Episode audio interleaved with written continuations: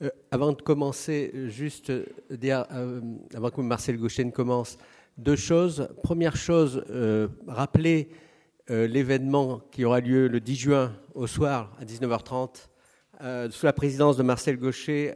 il y aura donc une soirée autour du thème Aider l'enfant à devenir soi, point d'interrogation.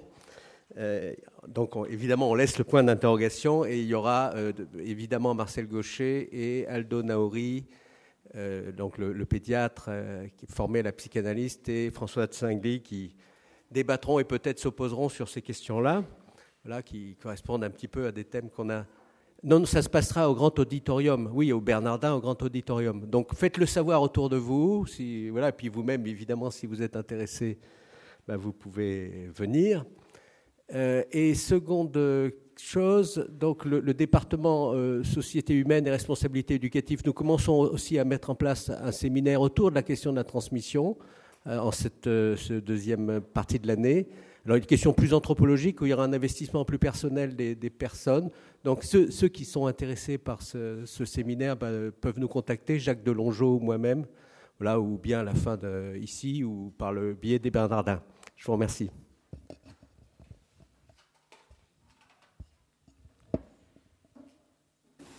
Nous avons traité la dernière fois, vous vous en souvenez, de la transmission familiale. Un exemple privilégié, l'exemple massif même de la survivance des phénomènes de transmission dans notre monde en dépit de la volonté de mettre en avant le pouvoir et le désir d'apprendre. Nous allons examiner aujourd'hui dans le même esprit un autre cas de figure du même phénomène de survivance, la relation maître-disciple. Un cas de figure minoritaire, celui-là, si ce n'est marginal, mais non moins significatif du point de vue qui nous intéresse à savoir la mise en évidence des ressorts qui font que la transmission conserve une part qu'on peut dire incompressible dans un univers de culture qui ne veut connaître que l'individu et ses apprentissages.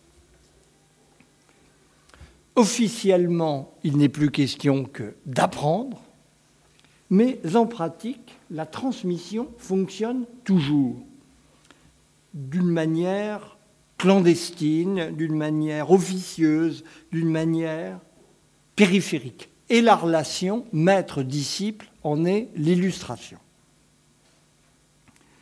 Je l'interrogerai non pas tant pour elle-même que pour ce qu'elle révèle des voies de l'acquisition d'un savoir en général.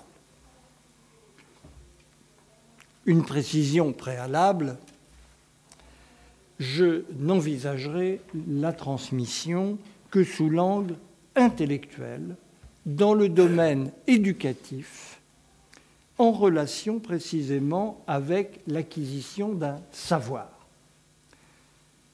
Cette relation, je ne vous apprends rien, possède une immense tradition dans le domaine spirituel domaine où elle me semble. D'ailleurs, je puis me tromper, mais je formule, je risque l'observation, en attendant votre éventuelle contradiction, un domaine où elle me semble avoir subi la même érosion ou la même rétrogradation officielle. Je parle en tout cas de l'Occident, bien sûr, que dans le domaine éducatif on parle beaucoup moins aujourd'hui, vous me direz si je me trompe, de maître spirituel ou de guide spirituel qu'il y a quelques décennies. Toujours est-il que c'est un autre domaine, une autre affaire, un autre dossier dans lequel je n'entrerai pas. Cette relation du maître et du disciple a ceci de particulier qu'elle est informelle par essence. Elle se greffe sur des structures institutionnelles, le plus souvent, mais elle relève du domaine personnel et interpersonnel. Elle procède d'un choix. On se choisit un maître, on élit un maître,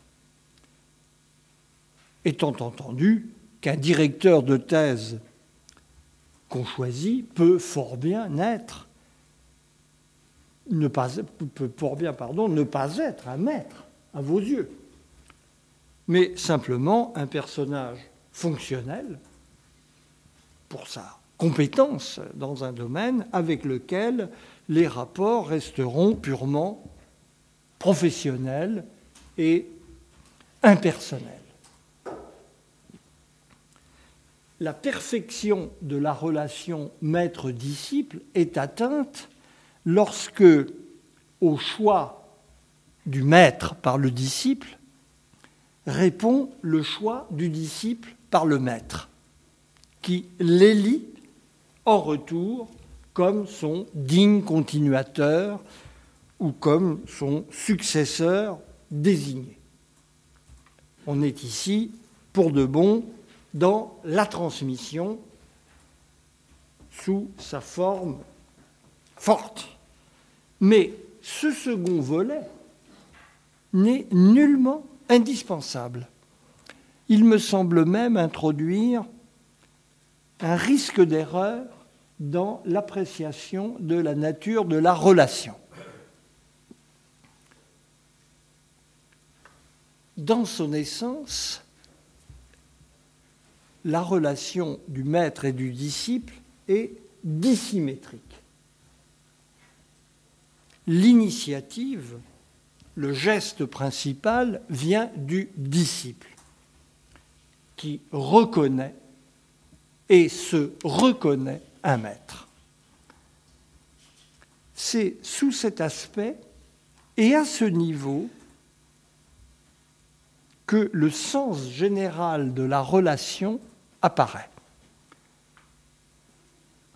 À la limite, le maître ainsi désigné peut n'en rien savoir. Il peut ignorer qu'il est désigné pour maître il n'est pas besoin de le lui dire. Les rapports du maître et du disciple peuvent ne jamais revêtir un caractère explicite.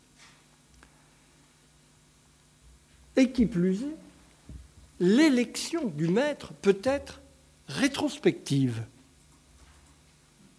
et se faire à grande distance. Lorsque l'on découvre avec le recul, l'empreinte spécifique que l'on a reçue de tel ou tel enseignant à divers titres, l'apport déterminant qui vous est venu de tel ou tel personnage exemplaire qui s'est trouvé sur votre route, ou encore la dette particulière que vous avez contractée sans forcément en prendre toute la mesure sur l'instant à l'égard d'un maître qui n'aura jamais rien su de ce qu'il vous a donné. Vous aurez remarqué cette formulation qui traduit le phénomène que je pointe là, qui revient régulièrement dans des autobiographies ou des récits de formation de personnages plus ou moins notoires. J'ai eu pour maître, au singulier ou au pluriel, suivent tel ou tel nom, mais dans ce rapport-là, il n'y a pas eu forcément contact du maître et du disciple. Et sur l'instant, la chose peut avoir été vécue sur un mode banal de relation d'enseigné à enseignant. C'est dans la rétrospection que la relation se constitue dans toute sa force. Encore une fois, c'est sous cet aspect généralisé, rétrospectif et non dit que le sens profond de ce rapport singulier se révèle le mieux. Et c'est probablement sous cet aspect qu'il convient d'interroger sa présence continuée, mais souterraine, au sein de notre monde. Même si ce rapport est peu avoué, peu revendiqué, peu explicité, hors de quelques secteurs à part où il continue d'avoir son expression traditionnelle, on verra pourquoi. En dépit de cette demi-clandestinité ou de ce caractère officieux, le rapport maître-disciple continue de fonctionner beaucoup plus largement qu'on ne croit. C'est au demeurant une chose que l'on pourrait ici établir par enquête auprès des gens revenant bien après coup sur leur parcours de formation. Et je crois que c'est un sujet qu'il serait tout à fait passionnant d'explorer.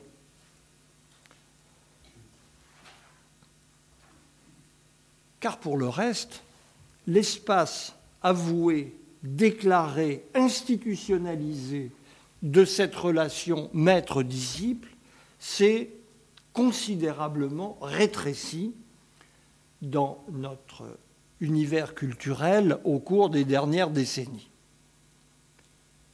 Le mot maître lui-même a mauvaise presse. Vous observerez qu'il n'y a plus de maître d'école, mais il y a encore, c'est une chose remarquable, des maîtresses d'école, elles seules étant autorisées à endosser l'intitulé. L'esprit anti-autoritaire, tout simplement, est passé par là, comme dans bien d'autres domaines. Vous remarquerez que le titre de maître n'est plus décerné volontiers, comme c'était le cas, voici encore quelques, il n'y a pas longtemps, aux écrivains ou aux artistes de renom le général de Gaulle écrivait encore à Jean-Paul Sartre en l'appelant cher maître. Je crois que ce ne viendrait pas à l'idée de notre actuel président de la République d'appeler un scribouillard ou un quelconque artiste cher maître. Mais c'est les magistères en tout genre qui sont sur la sellette le style magistral est universellement rejeté avec le cours du même nom. Dans le domaine universitaire et académique, le mandarinat ou le patronage est sur le déclin pour des raisons fonctionnelles de nombre, mais aussi pour des raisons de culture du milieu professionnel. Bref, l'esprit de l'époque est très visiblement contraire à la chose. Sans surprise, dans le cadre du déclin général des figures de l'autorité. Cela n'empêche pas cette relation de se perpétuer, même si elle est reléguée dans les marges et dans l'ombre. elle survit sous deux formes, à bien distinguer. J'y insiste, une forme explicite dans des secteurs restreints que l'on peut très précisément circonscrire, et une forme inavouée et large. ces secteurs restreints, nous n'avons pas grand-peine à les identifier. Il y a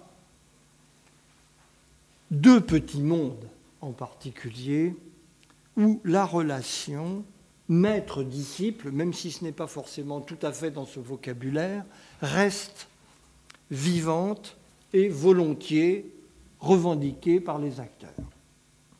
Deux petits mondes qui ont l'intérêt de se situer du point de vue de la hiérarchie sociale à, deux extrémités de l'échelle éducative.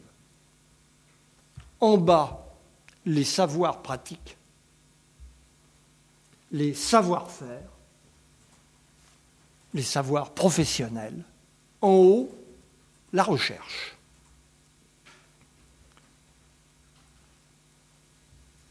Autant on parle peu de maîtres désormais dans l'enseignement, à ces différents échelons. Ne parlons pas du primaire, mais souvenez-vous que dans une époque pas lointaine, l'univers des classes préparatoires et des cagnes en particulier a été, et en France, tout ça, c'est une des particularités, un véritable laboratoire de la relation maître-disciple. Hein. il n'est que de penser à toute cette filiation des philosophes français qui conduit de Jules Lagneau à Alain, puis à Michel Alexandre, où il n'est que de penser à un professeur de Cagnes comme Jean Beaufray, qui à une époque donnée a formé presque la moitié des professeurs de philosophie de ce pays, dans le cadre où il s'agissait véritablement d'une relation du maître et du disciple. Beaufray, par exemple, étant lui-même disciple revendiqué de Heidegger et transmettant cette relation du maître et du disciple à ses propres élèves. Et sa postérité pourrait être tout un objet d'étude qui en dirait beaucoup sur le milieu philosophique français. C'est une chose qui n'existe pratiquement plus, à ma connaissance, ou en tout cas alors d'une manière effectivement très inavouée. Autant, en revanche, dans ces deux domaines, de la recherche d'un côté et de l'initiation au savoir faire, la transmission directe de maître à disciple continue de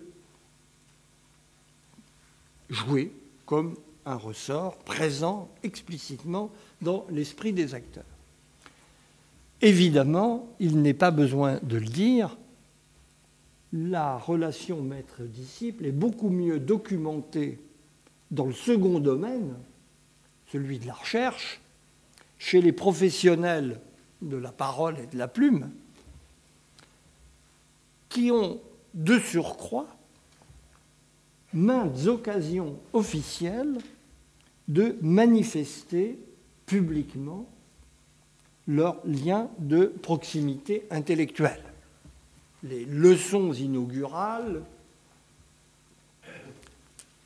les remises de prix, les éloges des vivants ou des morts dans des cadres rituels toujours bien présents. C'est justement sur ce corpus public considérable que se fonde l'ouvrage récent de Françoise Vaquet, que j'avais eu l'occasion de mentionner dans notre séance d'introduction, un livre qui est paru l'année dernière qui s'appelle donc Les enfants de Socrate, filiation intellectuelle et transmission du savoir, 17e, 21e siècle. C'est donc toute l'époque moderne qui est embrassée dans l'ouvrage à partir de cet innombrable discours où le monde universitaire met en scène et relate ces rapports de maîtres et de disciples sur le front du progrès de la connaissance, puisque c'est ce secteur-là très précis dont il s'agit. Il s'agit moins de la transmission du savoir que de la transmission de la capacité d'augmenter le savoir.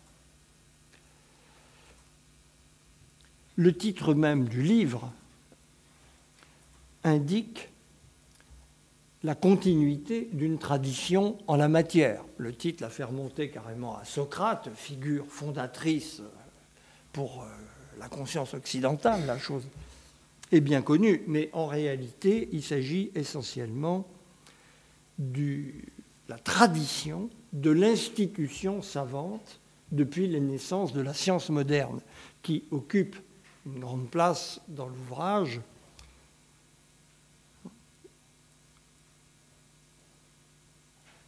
Et qui a entraîné une refonte générale du cadre universitaire de manière euh, progressive jusqu'à celui que nous connaissons aujourd'hui.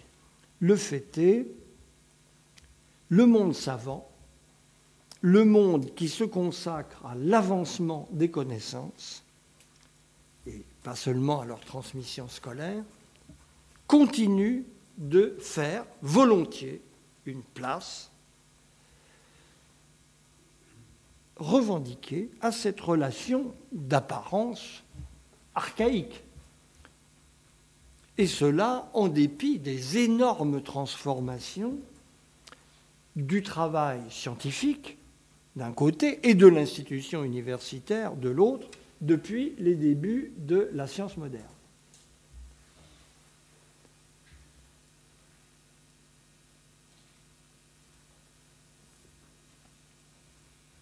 Mais dès qu'on y réfléchit, on voit bien les conditions pratiques qui favorise cette perpétuation. Le travail d'initiation à la recherche sous forme de thèse, pour les scientifiques, le travail de laboratoire en équipe et sous la direction d'un patron au quotidien appelle des relations beaucoup plus directes, beaucoup plus suivies et personnalisées que l'enseignement ordinaire. Cela favorise la proximité existentielle et un commerce intellectuel direct entre d'esprit à esprit qui peut prendre facilement un tour intime. Mais il faut y insister, il n'y a ici aucun automatisme. Ces conditions sont favorisantes, mais elles n'impliquent absolument pas à tous les coups l'établissement d'une relation maître-disciple toutes les personnes qui travaillent dans un laboratoire, y compris auprès du même maître, ne n'auront pas nécessairement une relation de maître à disciple. Et dans nombre de cas, l'exercice du métier de chercheur s'effectue tout à fait en dehors hein, de cette relation, à laquelle il faut bien réserver par conséquent euh, sa place singulière. À cet égard, l'un des reproches qu'on pourrait faire à Françoise Vaquet, c'est de prendre un peu la rhétorique de la relation maître-disciple pour sa réalité. La leçon inaugurale implique euh, de faire l'éloge de son prédécesseur. On ne va pas cracher dans la soupe, selon la formule triviale, mais cet éloge peut être euh, parfaitement formelle et ne rien représenter comme relation véritable euh, sur le plan personnel, si soutenu que soit la rhétorique pour l'évoquer. C'est des choses qui demandent à être soigneusement distingué. Je ne m'y étendrai pas, mais je tiens à souligner le parallèle avec un univers, lui, beaucoup moins visible, beaucoup moins exploré, et pour cause, parce qu'il est beaucoup plus difficile à explorer, celui de l'apprentissage des métiers. Et le mot métier est ici un peu réducteur. Il s'agit essentiellement de ces métiers qui correspondent à un état social autant qu'à une compétence professionnelle. Il existe par exemple un, travail d'ethnologie française tout à fait intéressant de Paul Jorion et d'une autre personne dont j'oublie le nom sur l'apprentissage du dur métier d'extracteur de, sel dans les marais salants, qui est un savoir-faire euh, qui suppose une intime connaissance du milieu autant que des opérations très aléatoires par lesquelles on la conduit. Il ne s'agit pas simplement d'un savoir professionnel, il s'agit véritablement d'une vie consacrée au travail sur un milieu et en vue d'un but qui suppose une finesse d'appréciation de toutes les conjonctures met très longtemps à acquérir. C'est un cas extrême, mais le plus grand nombre des savoirs pratiques ont cette particularité remarquable qu'ils ne s'apprennent pas à l'école, mais se transmettent, de, ils s'apprennent pour une partie à l'école. Mais pour l'essentiel, ils se transmettent de personne à personne, dans une relation directe qui revêt très souvent une authentique charge personnelle et affective qui permet de parler, même si c'est un vocabulaire qui est un peu spontanément étranger à cet univers, de maître et de disciple. Au demeurant, euh, nous retrouvons là, même si ce n'est pas le disciple, tout un continent institutionnel qui a profondément marqué la définition des professions en Occident, je veux parler bien sûr du compagnonnage et de la relation expresse du maître, celui qui a accédé à la maîtrise dans son art, le monde des maîtres, le monde des compagnons et le monde des apprentis.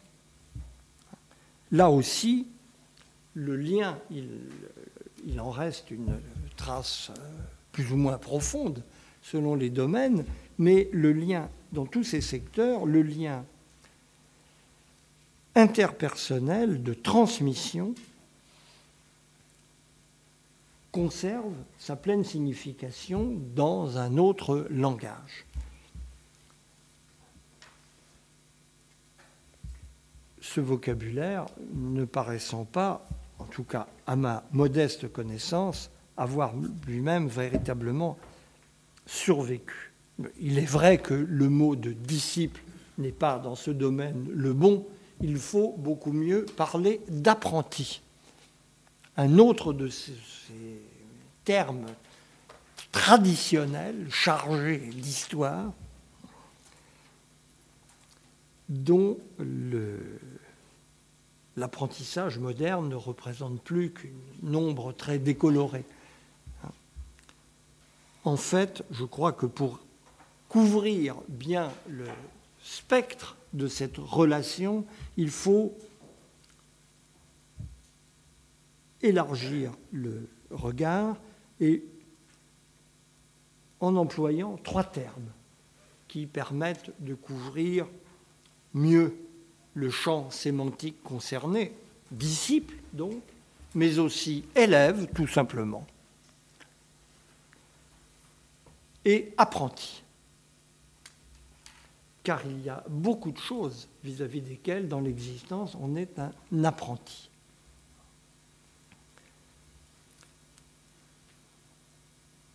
Cette survivance aux deux bouts de l'échelle sociale, dans l'échelle sociale des savoirs, hein, l'aristocratie du savoir et la piétaille du savoir, si je puis dire.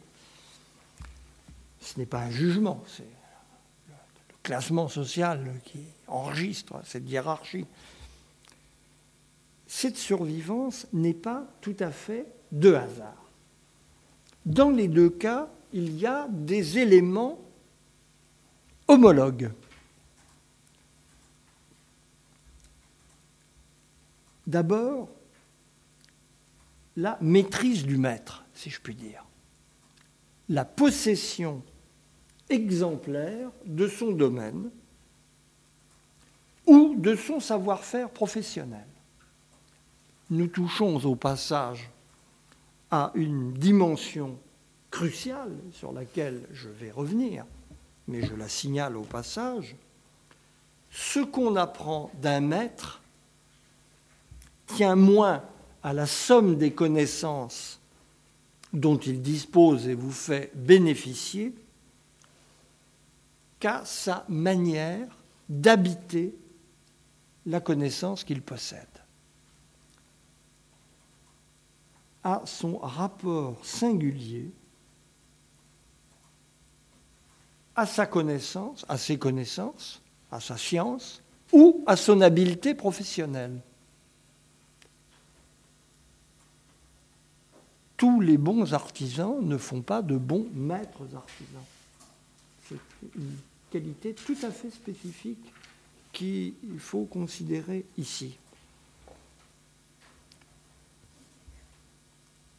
Une qualité qui tient à la vertu d'exemple vivant, d'une exemple vivant d'une manière d'être dans le savoir, quel qu'il soit le domaine n'a aucune importance.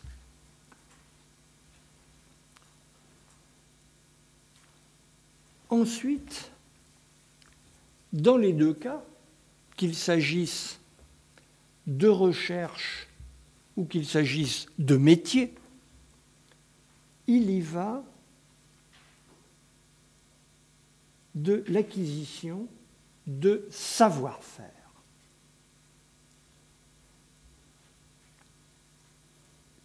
à première vue, on pourrait me dire, ce n'est pas évident dans le domaine de la recherche. En réalité, c'est essentiel.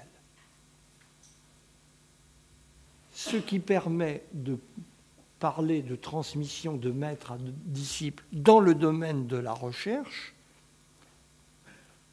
c'est qu'il y va d'une transmission qui ne porte pas sur ce qu'il y a dans les livres, que tout le monde peut lire mais il y va de ce qui s'apprend par la fréquentation quotidienne, par l'observation pure et simple, par le tour de main, la pratique, la façon de prendre un problème, la façon d'engager une démarche euh, de recherche ou d'envisager un problème pratique qui vous est posé.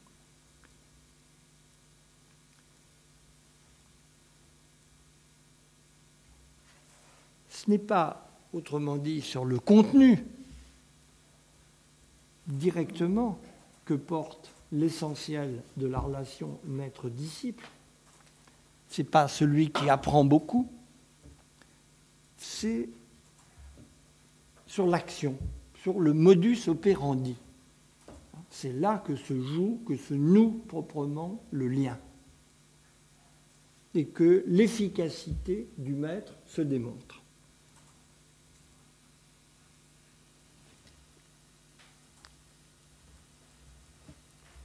Mais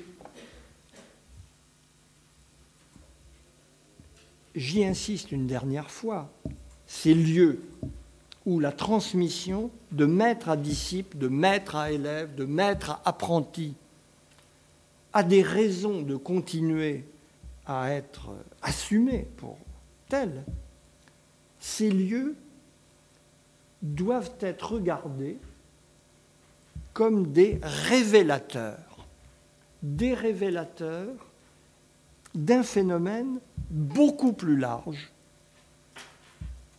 qui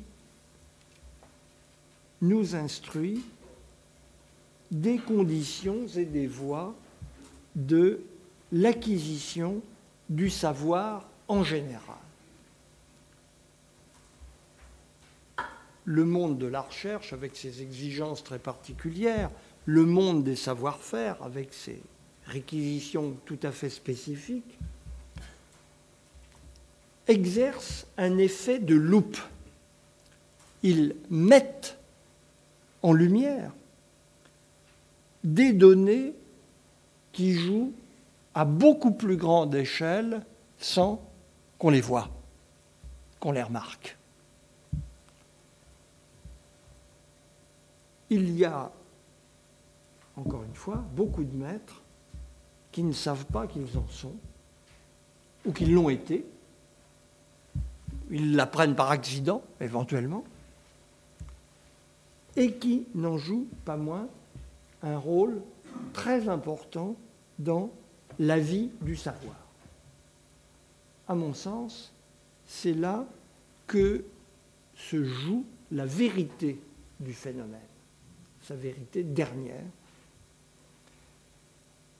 au-delà de la forme explicite et restreinte que cette relation revêt dans notre monde.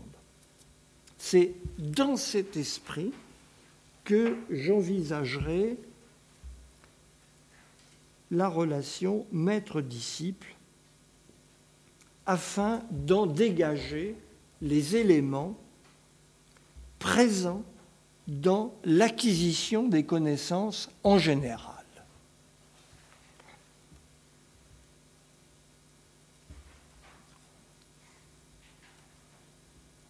Je l'interrogerai sous l'angle de ce qui fait qu'il y a toujours et ne peut pas ne pas y avoir, même à bas bruit, même de manière presque invisible, de transmission de maître à disciple.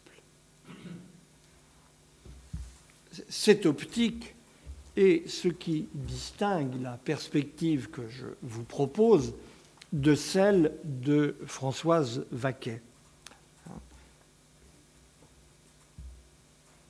Son propos est d'étudier un fait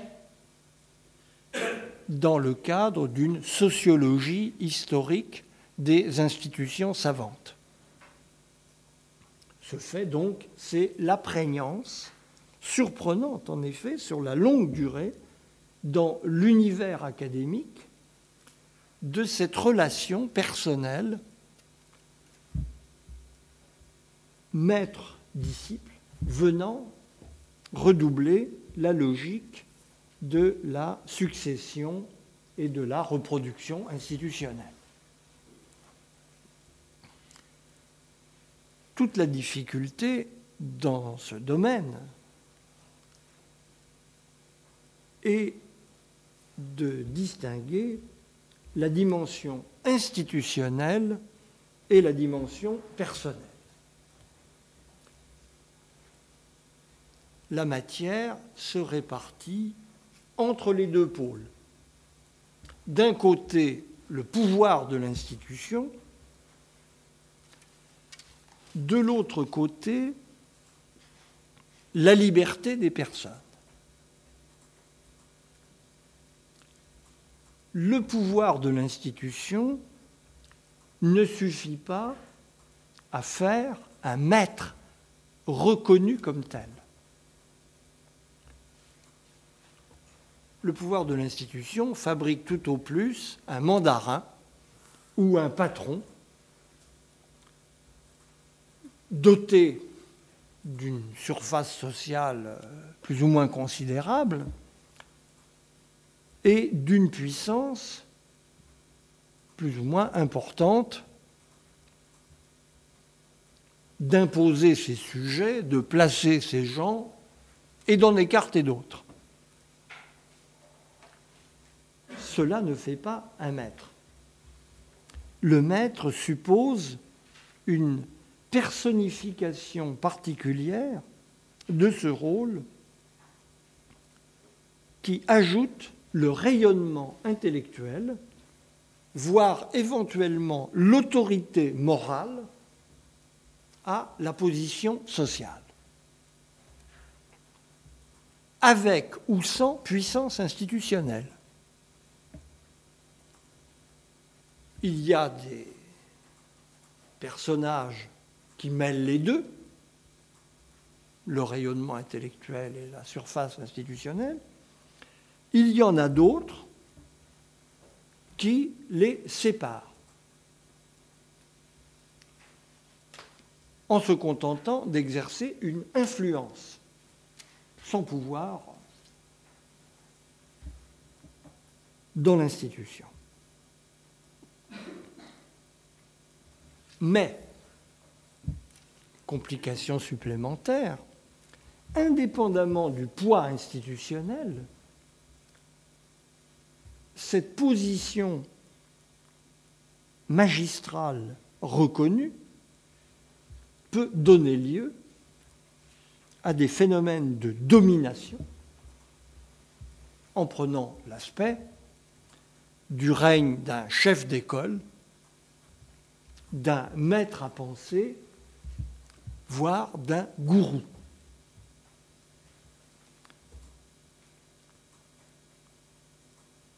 D'où l'ambivalence du phénomène. Autant il peut jouer dans le sens d'un éveil des vocations, d'une révélation des esprits à eux-mêmes,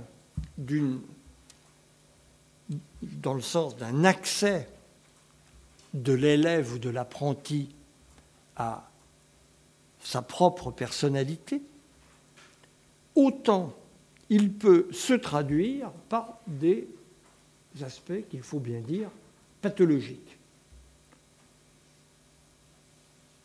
On les connaît.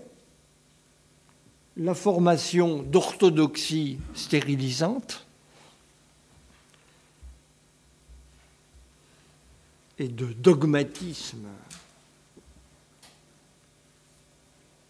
qui ne laisse de place qu'à la fabrication de clones, plus ou moins psittacistes,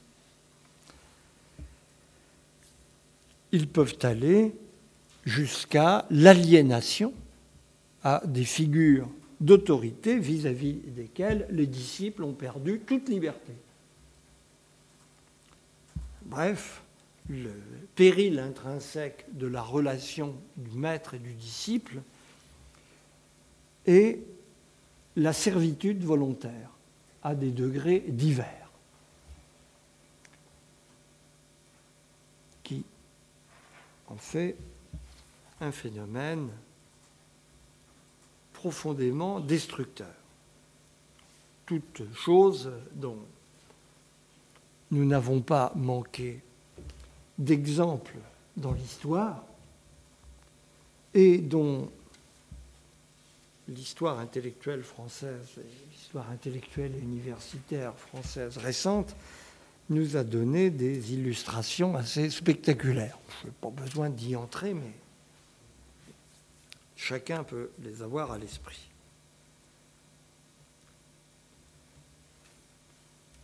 Ceci donc pour la description extérieure, ramenée à l'essentiel. Il y a relation maître-disciple quand le savoir s'incarne dans des figures éminentes, reconnues comme telles, au-delà de leur fonction officielle. Et lorsque les rapports formels de professeurs à élève se double de rapports personnels. Des rapports personnels qui peuvent aller très loin jusqu'à une manière de parenté spirituelle, de lien filial, hein, où le père reconnaît son fils et le fils son père. C'est d'ailleurs la dimension qui a particulièrement retenu l'attention de Françoise Vaquet dans son livre, hein, qui est paru chez Albin Michel. Hein, j'ai oublié de vous le signaler tout à l'heure.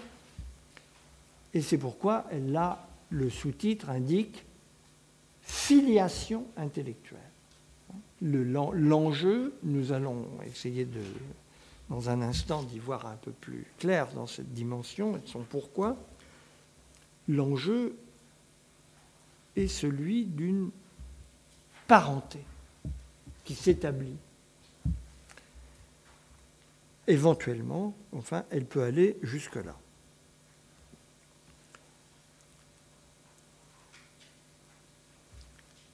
Philosophiquement parlant, il y aurait tout un travail à mener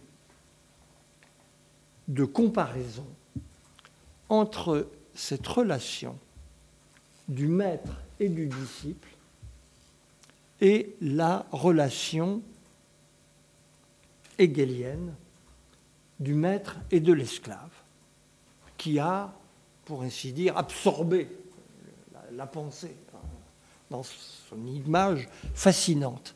Mais je trouve euh, que philosophiquement parlant, le parallèle entre les deux euh, mériterait d'être creusé. Il y a autant de vérité anthropologique dans la relation du maître et du disciple, dans l'ordre du savoir, que dans la relation du maître et de l'esclave sur le terrain de la puissance ou de la force, avec sa dialectique. L'intérêt profond de la figure du maître et du disciple c'est précisément qu'elle n'entre pas dans une dialectique, là où, telle que la comprend Hegel, la relation du maître et de l'esclave est faite pour déboucher sur un renversement dialectique et une synthèse dialectique. Je me contente de signaler le point, car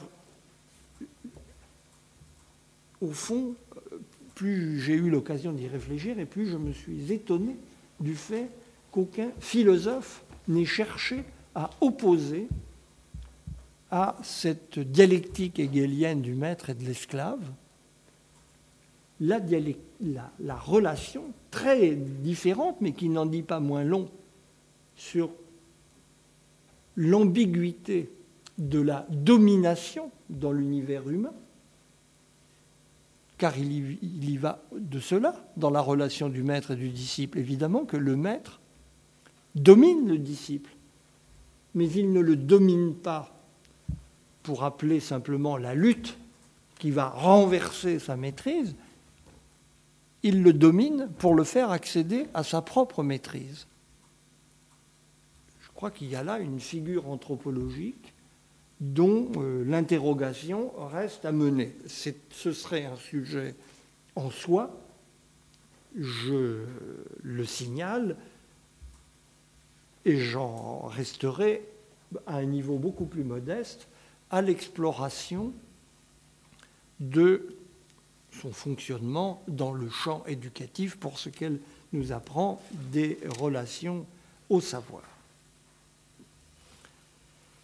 Ce qui, donc, pour en revenir à la description aussi précise que possible de cette relation du maître et du disciple, ce qui se dégage de cette description, et qu'on ne saurait trop souligner, c'est que c'est le disciple qui fait le maître.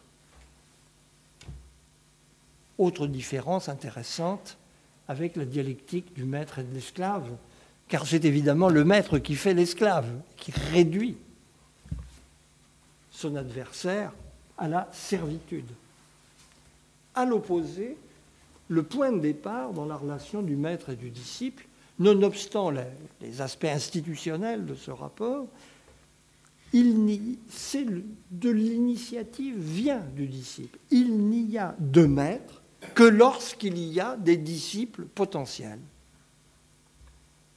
Et que, dans la mesure, accessoirement, où le maître se prête à la demande des disciples, ce qui n'est pas toujours le cas. C'est une des autres ambiguïtés de ce rapport. Il y a d'éminentes figures euh, dans l'histoire du savoir qui ont refusé cette position. Je ne veux pas de disciples.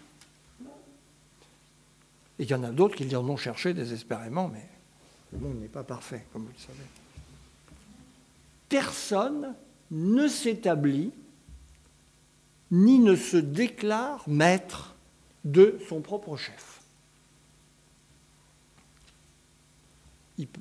Une formule célèbre euh, de Lacan disait que l'analyste ne s'autorise que de lui-même, c'est possible, mais cela n'en fait pas un maître, car le maître ne s'autorise que de ses disciples. Ce sont les autres qui vous placent dans cette position. Autrement dit, c'est sous l'angle du disciple qu'il faut interroger l'essence du phénomène. C'est dans le regard du disciple qu'il faut lire la relation du maître et du disciple. C'est du point de vue du disciple qu'il faut se demander ce que le disciple trouve dans cette relation qui vient de lui, y compris dans les risques d'assujettissement, d'asservissement ou d'aliénation que le disciple court. C'est une relation risquée.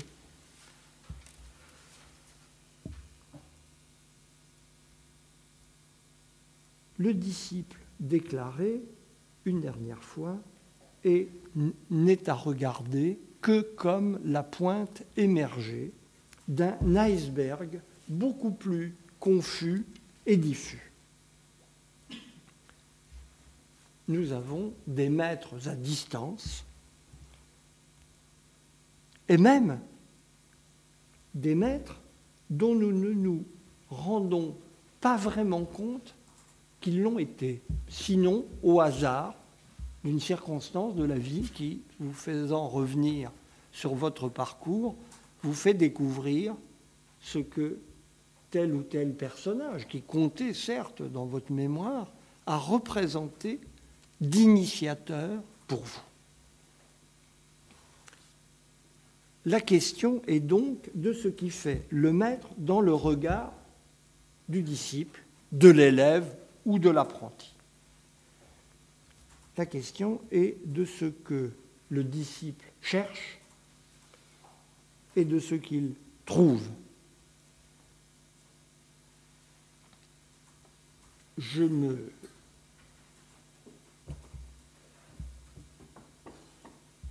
je précise que je me bornerai à envisager la chose dans sa dimension émancipatoire en laissant de côté sa dimension aliénante, qui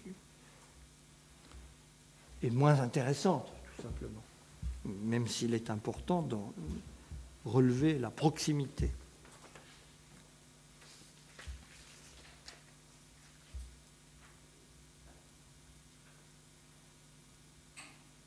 Ce sont les ressorts de cette relation hautement singulière dont je voudrais maintenant vous proposer une première approche. Modestement, car il s'agit d'un domaine très peu exploré, où tout pratiquement est à déchiffrer, c'est une raison de plus pour s'y aventurer, me direz-vous, mais je souligne les limites de cette euh, exploration préliminaire, ce que je vais vous soumettre, ce ne sont que des hypothèses qui sont faites pour être prolongées et discutées. Il me paraît possible, en première approximation, de distinguer six entrées du problème six dimensions ou articulations qui interviennent dans l'efficacité de la relation du maître et du disciple, considérée encore une fois sous son aspect positif, ce que le disciple y trouve d'introduction au savoir. Ces six entrées se recoupent J'ai hésité d'ailleurs à en regrouper certaines, mais je crois, par principe, qu'on gagne toujours à commencer par une mise à plat aussi analytique que possible des éléments d'un problème, quitte à réviser cette classification première par la suite. La première dimension regarde naturellement la personnalisation, la personnification ou l'incarnation du savoir sous les traits du maître, tous ces termes pouvant être discutés. Ce sont d'ailleurs là des expressions dangereuses, même si nous ne pouvons en faire l'économie, des expressions qu'il faut tout de suite préciser. Le maître n'est pas la figure de celui qui sait par rapport à celui qui ignore. Il n'est pas le sujet supposé savoir, selon une illustre formule. Un savant n'est pas ipso facto un maître. On peut admirer quelqu'un pour sa science, tout en admettant son inaptitude foncière à être un maître. Ce qui fait le maître, c'est beaucoup plus spécifiquement une certaine manière d'habiter le savoir, de se rapporter à lui une manière d'habiter le savoir qui le rend apte à la transmission. Ce qui le singularise en tant que personne, c'est une forme de maîtrise du savoir, justement, de possession, de domination de son sujet, de son domaine, qui rend cette relation accessible aux autres, qui ouvre cette relation que le maître entretient avec la connaissance de l'intérieur vers autrui.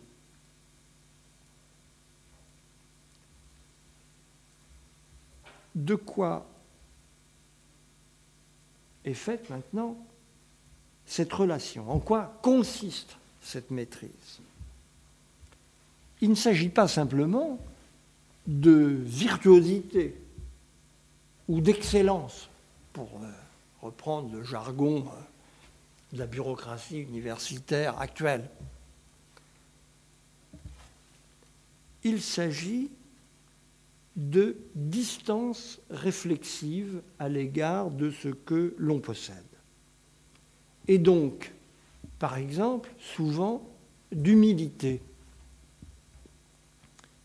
de recul, de liberté, de conscience vis-à-vis des limites de ce que l'on sait. Un vrai maître est celui qui donne le sens de ce que nous ignorons et qui est par conséquent à connaître bien plus encore que ce que nous possédons comme connaissance.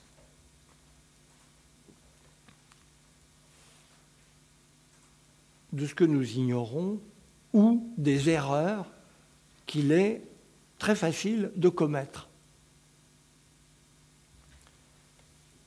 C'est de ce point de vue que nous pouvons en effet, à juste titre, reconnaître en Socrate le maître par excellence, la, figure fondatrice d'une tradition très particulière.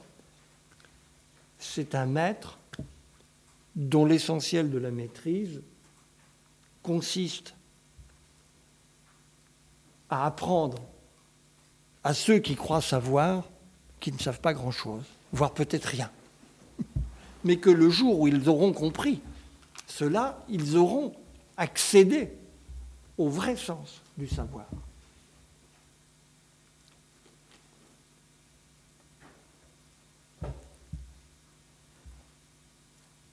Ce qui confère maintenant son retentissement à cette incarnation personnelle du savoir, du côté de l'apprenti, de l'élève ou du disciple, c'est le deuxième dimension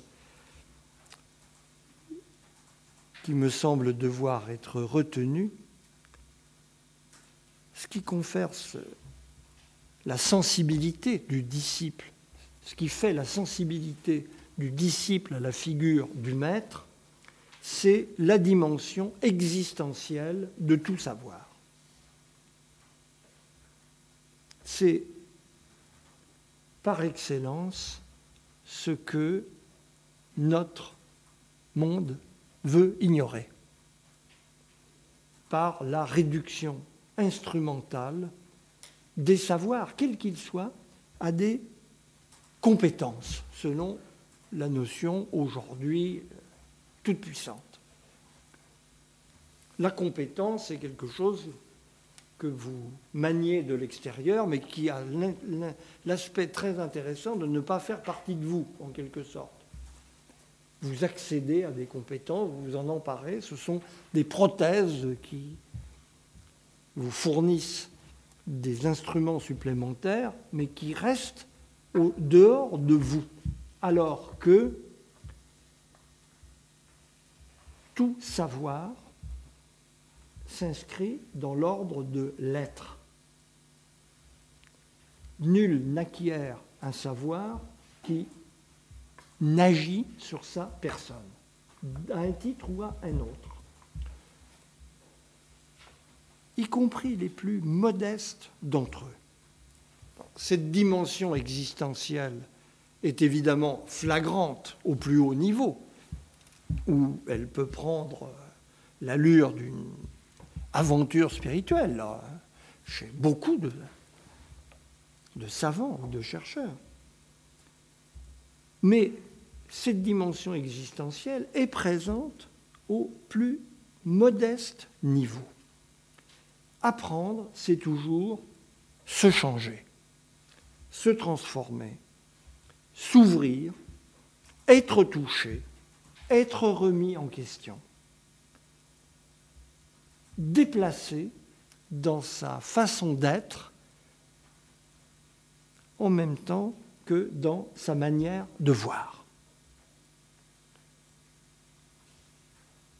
Je crois que c'est, je me borne à une observation sur ce point au passage, cette ignorance du drame subjectif que représente le savoir pour les enfants est un, une des sources du malaise pédagogique qui hante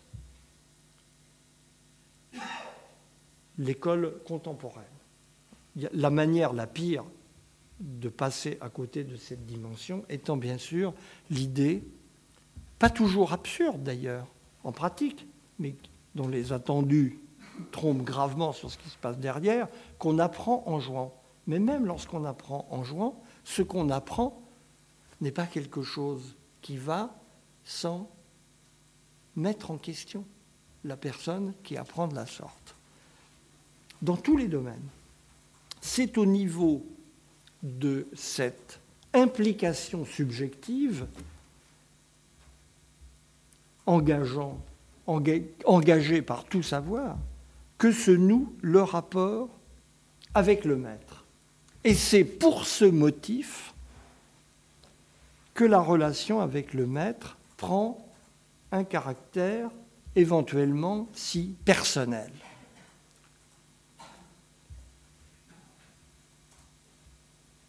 Ce qu'on perçoit, qui fait qu'il y a rapport de maître et du disciple, c'est que son propre rapport subjectif au savoir entre en résonance ou en consonance avec le rapport au savoir dont le maître, la figure du maître est l'exemplification existentielle. C'est à ce niveau que se joue la rencontre, au niveau de l'implication subjective qui est en cause des deux côtés. Nul n'apprend innocemment, et c'est cela qui fait qu'il y a des maîtres et des disciples.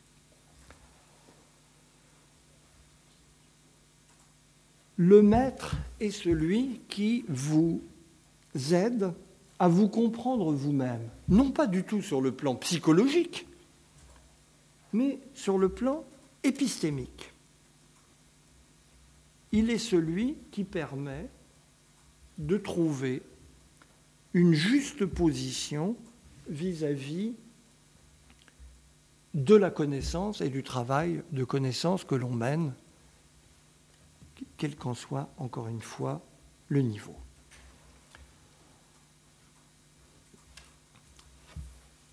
Troisième dimension, troisième entrée, il y a des maîtres parce qu'il y a une opacité spécifique des savoirs. Et que tout savoir, tout savoir, comporte une dimension initiatique. Le maître est celui qui permet d'entrer, le passeur, le médiateur qui vous fait franchir la rive, le, fleuve, alors que sans lui, vous seriez resté sur la rive. Cette dimension initiatique se manifeste sous deux aspects assez différents, me semble-t-il. Le premier regarde, j'y faisais allusion tout à l'heure, le caractère opératoire du savoir. Le comment du travail le, comment on lit, comment on s'informe, comment on s'organise, comment on enseigne, comment on débrouille un problème. La liste est ouverte et impressionnante. Notre rationalisme voudrait que tout cela relève de la méthode. on cherche à apprendre des méthodes aux étudiants. Mais ce dont il s'agit ici n'a rien à voir. Même si abstraitement on peut utiliser le concept de méthode pour parler de cela. La vérité est qu'il s'agit de bricolage, au sens intellectuel digne, hautement digne, que Lévi-Strauss a donné à ce terme dans La pensée sauvage, un livre qui n'a pas eu, à mon sens d'ailleurs, la postérité qu'il méritait sur ce point.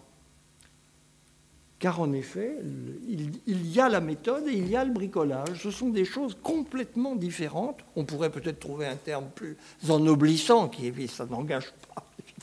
Si vous proposez à l'institution une thèse sur le bricolage en philosophie, vous serez mal reçu, c'est très vraisemblable. Mais néanmoins, le sujet existe. Ce n'est pas de méthodes que nous avons besoin, mais de trucs, de coups de main, de procédés, de façons de faire, qui ne se rationalisent pas dans une méthode. Il ne peut pas en être autrement.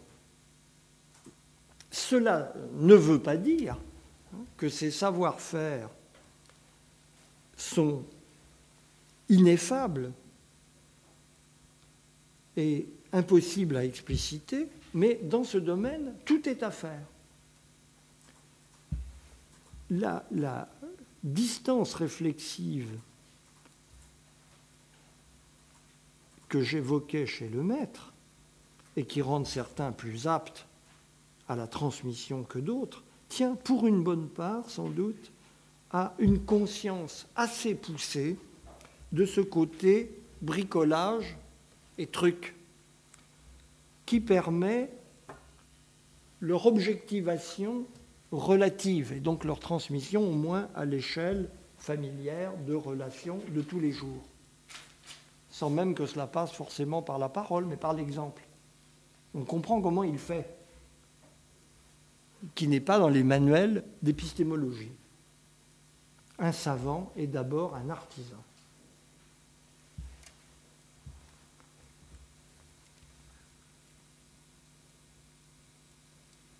Le second aspect de cette dimension initiatique des savoirs relève de quelque chose de beaucoup plus profond encore, très difficile à cerner, mal repéré, qui relève des propriétés du langage humain et de la signification en général, on pourrait le résumer par la formule le caractère ésotérique attaché à toute formation signifiante. Si logique et rigoureuse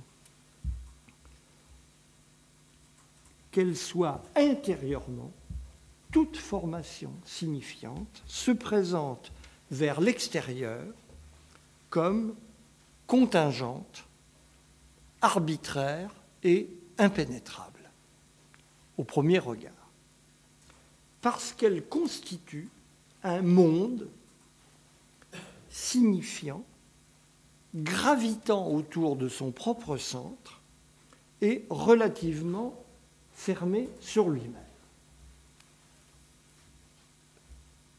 Le domaine où cette chose se vérifie le plus fort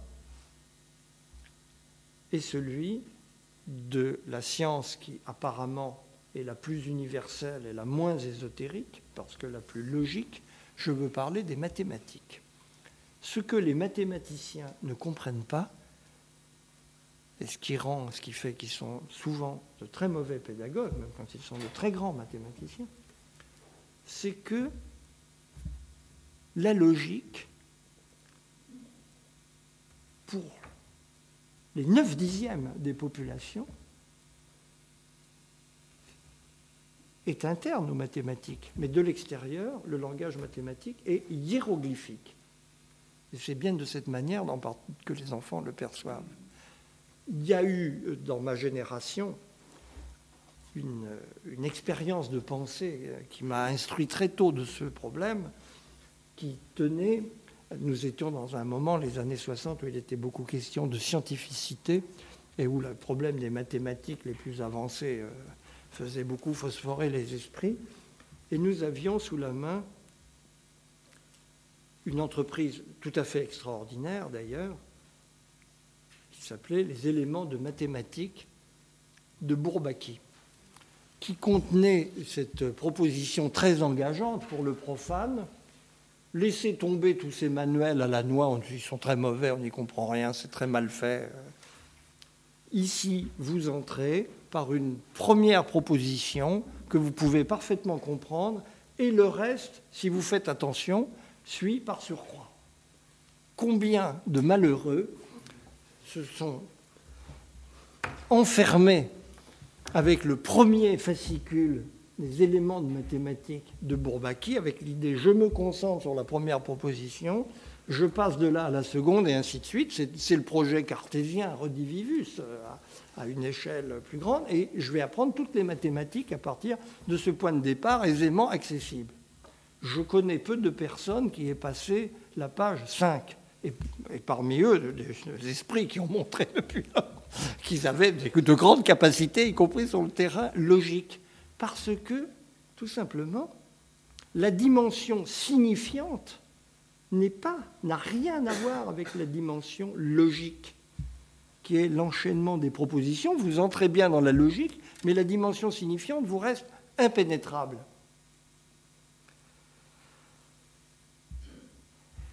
C'est malheureusement pour nous tous, sur la base de cette ambition glorieuse, que l'on a institué les mathématiques en critères sélectifs dans l'enseignement secondaire français, de par la démocratisation qu'ils étaient supposés nous apporter, puisque là, à la différence des connivences culturelles de la dissertation bourgeoise, nous avions un instrument universel, susceptible de parler spontanément à tous les esprits quelles que soient leurs origines sociales et leur bagage culturel.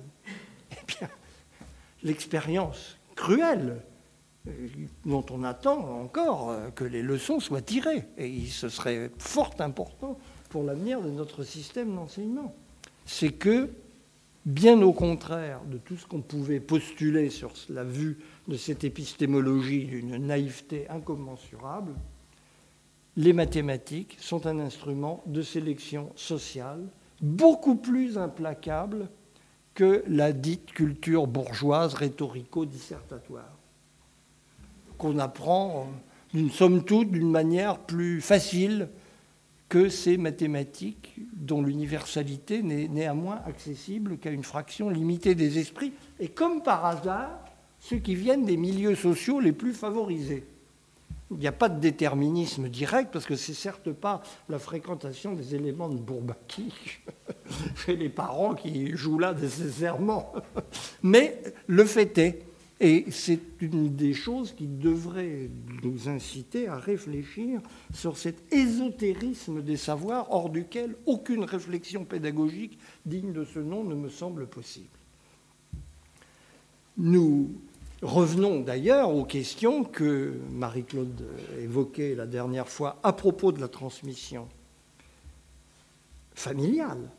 Hein. Cet ésotérisme des savoirs est ce qui fait que certains savoirs, c'est un fait, supposent, pour être accessibles,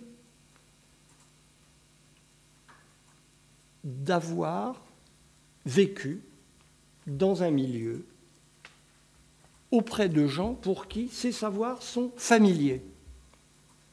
C'est vrai des mathématiques, donc, au moins dans l'esprit de leur démarche, mais à toute autre extrémité du spectre, et une autre source de malheur pour beaucoup d'élèves de nos systèmes d'enseignement, c'est vrai, par exemple, de la musique, qui est l'une des disciplines, si je puis l'appeler ainsi, dont le degré de transmission familiale est le plus élevé. Parce qu'il y a une, une, abstraction très particulière dans la musique. Tout le monde entend la musique, mais en revanche, il y a une opération d'une abstraction considérable qui est le passage des notes, de la notation de la musique, à l'exécution musicale. C'est un saut qui est le fait infranchissable pour les gens qui n'ont pas connu la familiarité avec ce code très particulier. Cet ésotérisme, là non plus, n'est pas fatal il n'est pas une barrière, je ne prononce pas un appel à nous incliner devant les inexorables lois de la transmission selon des voies initiatiques parce que on a affaire à des savoirs ésotériques. Mais il faut commencer pour dépasser cet ésotérisme par le reconnaître et chercher sur la base de cette reconnaissance les moyens de le surmonter. Il est manifeste que la clé du problème se trouve dans ces procédures de familiarisation assurées le plus spontanément par la culture familiale. Toujours est-il que c'est parce qu'il y a cet ésotérisme qu'il y a des maîtres, comme initiateurs, ceux qui vous ouvrent l'accès d'un domaine qui vous le rendent déchiffrable, intelligible, maîtrisable, qui tout d'un coup font que vous acquérez le, le maniement d'un domaine où vous connaissiez éventuellement beaucoup de choses, mais qui vous restait incompréhensible en fait. Le maître est celui qui vous le rend maniable et qui vous donne le sentiment que vous savez où vous êtes. Vous êtes chez vous.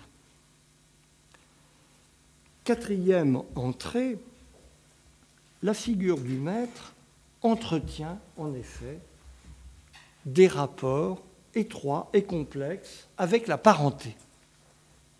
C'est une dimension sur laquelle, je vous le disais, insiste beaucoup Françoise Vaquet. Il y va de la paternité et de la filiation, en un sens qui est plus qu'analogique il y va aussi de la tradition. Nous entrons ici dans la zone obscure des soubassements anthropologiques de la transmission. Il n'est pas très difficile, en fait, de comprendre la mobilisation de cette figure de la parenté si nous croisons la dimension existentielle et personnelle du rapport au savoir avec la dimension temporelle. Apprendre est toujours se confronter à une antériorité, à des gens qui étaient là avant vous, à un domaine déjà installé, avec ses titulaires, ses connaisseurs, vis-à-vis duquel vous commencez par être un néophyte, un impétrant, un nouveau venu, un débutant, et par conséquent un enfant. Le choix euh, devant cette donnée est entre l'effraction et l'adoption. L'effraction, vous faites tout tout seul, vous vous imposez par vous-même. L'adoption, vous vous faites reconnaître par vos prédécesseurs. Vous vous faites investir de la perpétuation de leur œuvre. Les deux voies sont possibles. Nous en avons des exemples. La première est héroïque et rare. La seconde est plus normale et plus facile, compte tenu des repères anthropologiques qui sont ceux de l'humanité. Il est infiniment rassurant, en effet, de s'inscrire dans une lignée, de prendre place dans la continuité d'une tradition, incarnée dans des personnes, comme il est profondément réconfortant pour les maîtres de savoir qu'au travers de leurs disciples, ce qu'ils ont engagé sera poursuivi.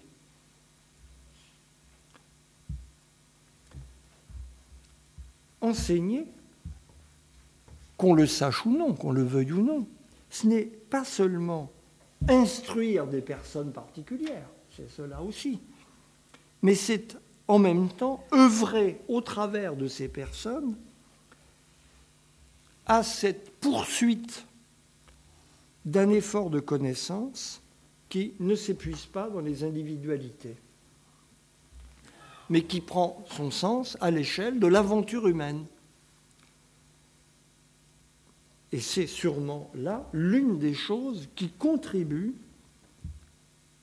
à la force du lien de maître à disciple, ce qui en fait la richesse de sens. Cinquième entrée, rassurez-vous, j'ai presque fini,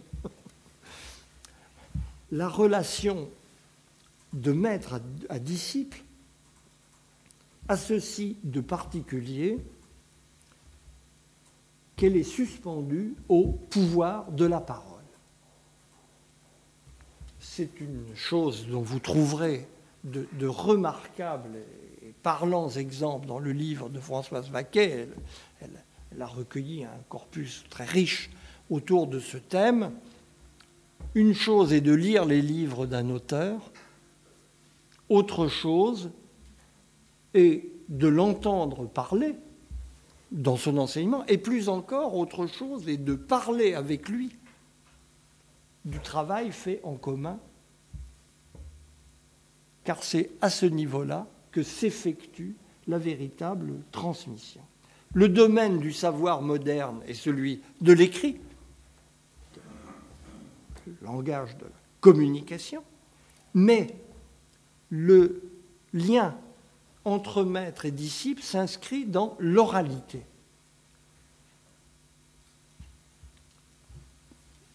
les exemples donnés par Françoise Vaquet suffisent, mais c'est une expérience que tout un chacun a rencontrée. Hein.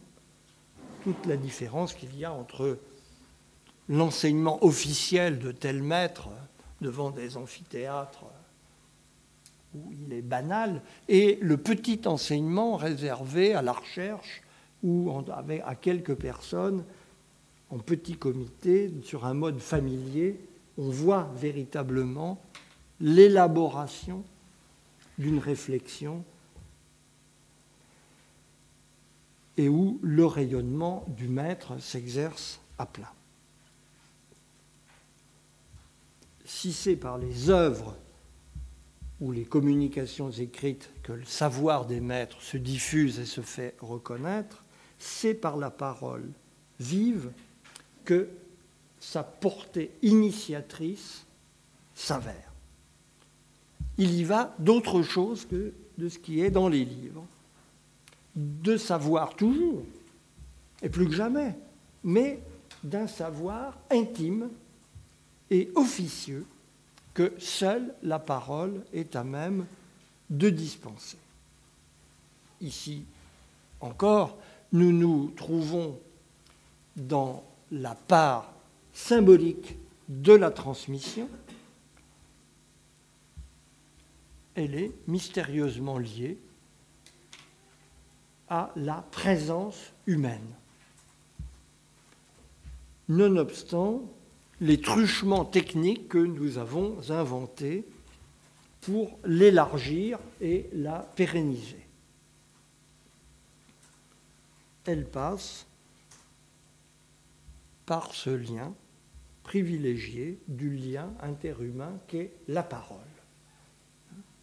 Ce par quoi nous nous rendons présents aux autres. Et si l'on considère que une des dimensions anthropologiques les plus originales de l'humanité, c'est la sensibilité à l'autre, la, possibilité d'une présence profonde de l'autre en soi, c'est par la parole que cette dimension passe. Sixième et dernière entrée, la relation entre le maître et le disciple mobilise enfin cet autre puissant ressort symbolique qu'est le don. Le maître est celui qui donne, au sens le plus plein du terme, gratuitement, sans que rien ne l'y oblige, et qui donne non seulement du savoir, des références bibliographiques, mais de lui-même. C'est la particularité de son don. Il y est impliqué. Il ne se borne pas à transmettre un savoir, en ce sens, il fait don de ce qu'il a appris. Le disciple est celui qui a la chance de recevoir celui partant à qui ce don fait obligation de rendre. Celui qui, sur la base de ce legs dont il mesure la portée, peut trouver le sens et l'énergie de donner à son tour, afin de rendre ce qu'il a reçu. Par où nous rejoignons la transmission comme non pas simplement ce qui se joue entre des personnes dans un moment donné, mais la transmission comme contribution à la création d'une chaîne ininterrompue à travers la suite des générations.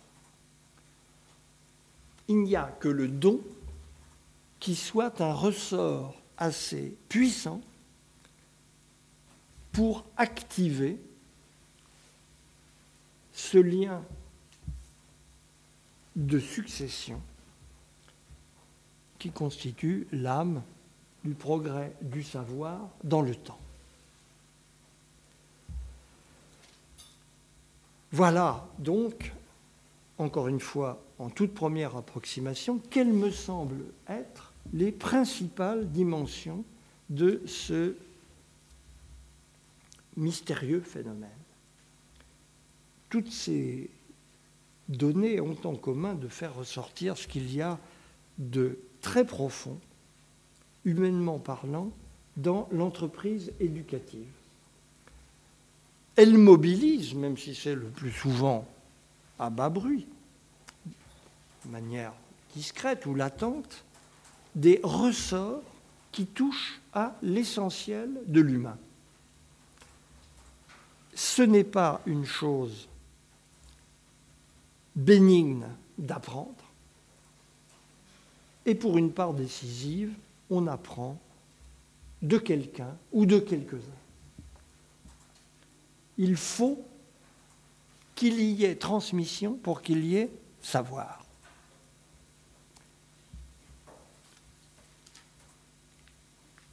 Et quand bien même imaginerait-on, par expérience de pensée, quelqu'un qui apprendrait tout dans les livres tout seul dans sa chambre, il y a lieu de croire qu'il élirait en pensée un ou des maîtres pour acquérir ce savoir qu'il se donne. C'est l'intérêt, tout l'intérêt de ce lien de maître à disciple que de le faire apparaître, alors que tout dans notre univers culturel tend à le minimiser ou à l'escamoter. La relation du maître et du disciple est une exception à l'intérieur de l'univers du savoir, mais une, exception qui nous instruit sur les règles. Voilà son, sa portée. Pardonnez-moi d'avoir été un peu long, mais j'espère que nous aurons encore un petit moment néanmoins pour la discussion.